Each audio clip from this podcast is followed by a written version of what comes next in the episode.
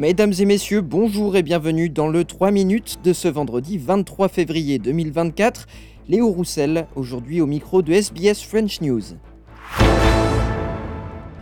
Un policier de 28 ans a été arrêté et mis en examen pour homicide volontaire à Sydney ce matin. Il est soupçonné du meurtre du couple formé par le présentateur télé Jesse Baird et son compagnon Luke Davies. Steward pour la compagnie aérienne Qantas. L'agent de police Beau Lemaire Condon a été arrêté après s'être présenté au poste de police de Bondi. Il devrait comparaître devant le tribunal aujourd'hui ou demain.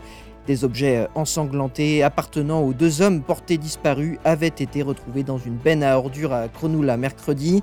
Le commissaire Daniel Doherty a indiqué que la recherche des deux corps était toujours en cours vendredi.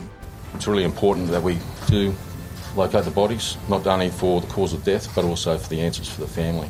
They're still grieving and they're starting to grieve now. From our perspective, though, cause and matter of death is important.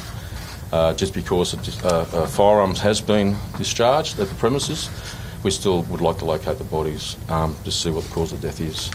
However, there's a large amount of evidence that we've gleaned to date, and the movements of the vehicle are still being established, the timelines are still being established.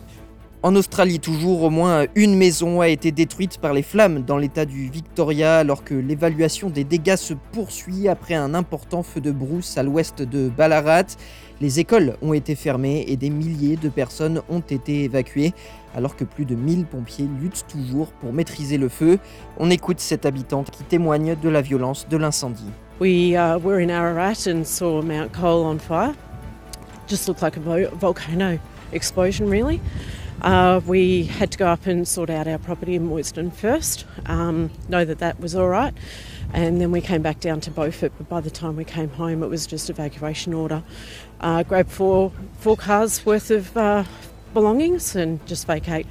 Et en Australie occidentale, le nord-ouest de l'État se prépare lui à affronter une importante perturbation tropicale. L'ex-cyclone Lincoln devrait reprendre de la vigueur ce vendredi. Le Bureau of Meteorology indique que le cyclone de catégorie 2 devrait toucher terre près de Coral Bay demain. L'organisme met en garde contre des rafales de vent destructrices, de fortes pluies et des crues soudaines. À l'international, l'Organisation mondiale de la santé alerte sur l'émergence de maladies infectieuses à Gaza. L'OMS a confirmé l'existence d'une épidémie d'hépatite A avec environ 8000 cas confirmés. On écoute Christopher Lockyer, secrétaire général de Médecins sans frontières, à ce sujet. There is no health system to speak of left. Israel's military has dismantled hospital after hospital. What remains is so little in the face of such carnage is preposterous. The excuse given is that medical, medical facilities have been used for military purposes, yet we have seen no independently verified evidence of this. Enfin, dans l'actualité française, le ministre de l'Intérieur Gérald Darmanin était attendu en Australie ce vendredi après sa visite en Nouvelle-Calédonie ces deux derniers jours. Le ministre de l'Intérieur est notamment attendu sur des sujets portant sur la coopération régionale dans l'Indo-Pacifique, mais aussi sur l'organisation des Jeux olympiques. Gérald Darmanin rencontrera ce samedi le consul de France et l'ambassadeur français Pierre-André Humbert à Sydney.